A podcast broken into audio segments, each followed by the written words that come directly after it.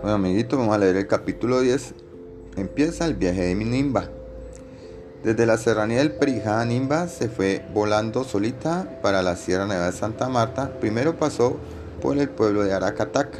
Allí alcanzó a ver la casa en que nació Gabriel García Márquez, un escritor que se ganó el premio Nobel en el homenaje más grande del mundo para alguien que se dedica a escribir. También pasó por encima del pueblo de Fundación, con todas sus calles vacías, por la siesta de la gente y el calor tan intenso que hacía.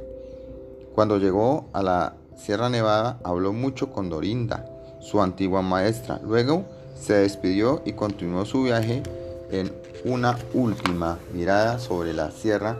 Vio a los niños indígenas Cowis y Arahuacos, que son dos de las comunidades caribes y Arahuac que viven allí, donde según ellos queda el ombligo del mundo. Esos niños vestidos de blanco, que al verla pasar, la saludan desde la tierra, le produjeron una inmensa alegría a la nuevecita, de modo que consideró de buena suerte la forma en que la despidió con sus manitos oscuras. Ah, también pasó por Ciénaga. Allí se quedó un rato escuchando el auténtico vallenato, el que se toca con guitarras, en medio de parrandas y gente muy contenta. Por encima de Santa Marta alcanzó a divisar la quinta San Pedro Alejandrino, lugar donde murió Simón Bolívar, el libertador.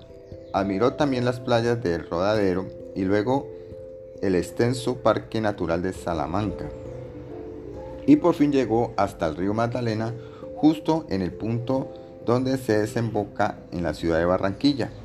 Qué alegría reflejaba los ojitos encantados de Nimba por fin conocía ese río del que tanto, tanto cuento había escuchado.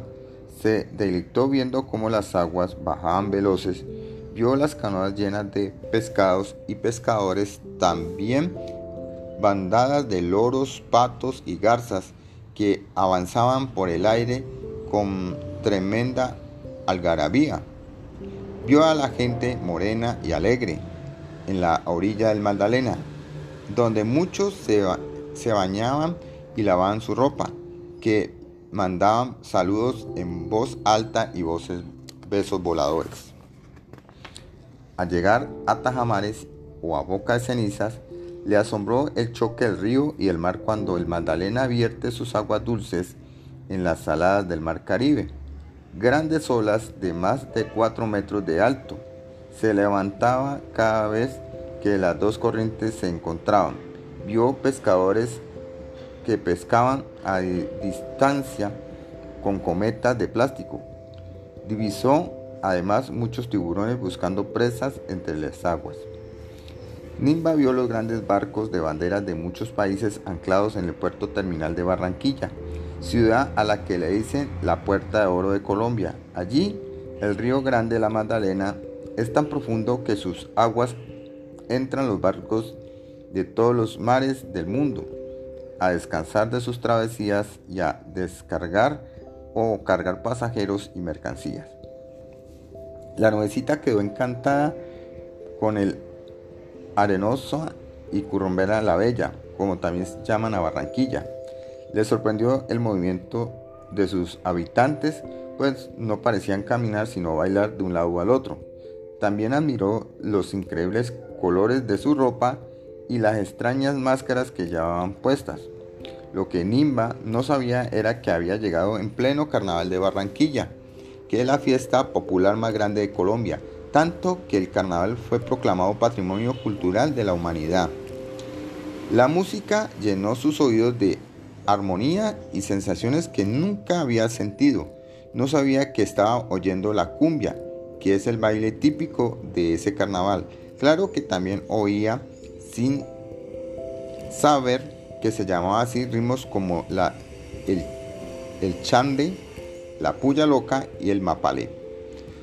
De todos modos, se prometió que vendría a volver a visitar el carnaval, porque en aquellos momentos tenía prisa de, por recorrer todo el río hasta su nacimiento, que está aún bastante distante. Tendría que recorrer más de 1500 kilómetros hasta el llamado macizo colombiano, ubicado en la cordillera de los Andes. Luego, Nimba pasó al pueblo de Calamar, en el departamento Atlántico, donde se abre un brazo del Magdalena que va hacia Cartagena, que se llama el Canal del Dique. Siguió el curso del río y encontró con la población de Zambrano en el departamento de Bolívar. Así se llevó el susto más grande de su vida. Estuvo a punto de ser atropellada por un animal metálico y volador. El susto fue grandísimo, casi se cae a tierra y llegó a creer que su frágil corazón de nuevecita se paralizaba súbitamente.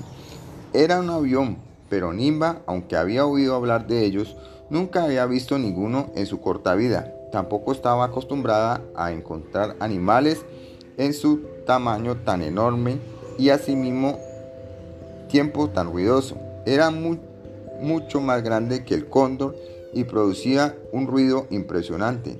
Apenas tuvo tiempo de echarse a un lado rápidamente para no ser atropellada y se quedó muda viendo cómo el a gran velocidad y mucho ruido se perdía a la distancia.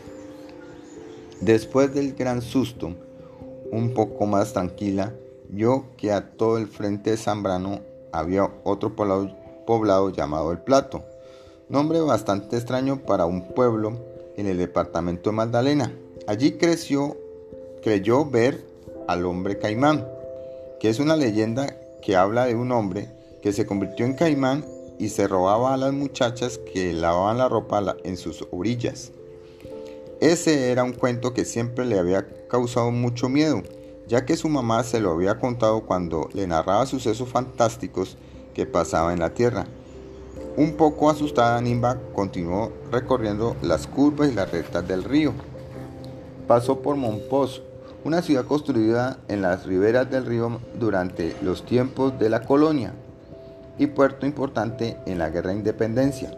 Vio el arduo trabajo de los artesanos fabricando canetas de oro y tejidos de filigrana de plata y se asombró de la belleza de sus obras. Siguió de largo hasta el Banco Magdalena donde fue recibida con cohetes y voladores, que Nimba creyó que era en su honor, pero en realidad se debía a sus habitantes estaban festejando el Festival de la Cumbia, originaria de esa región. Bueno amiguitos, aquí terminamos nuestro capítulo número 10. Chao.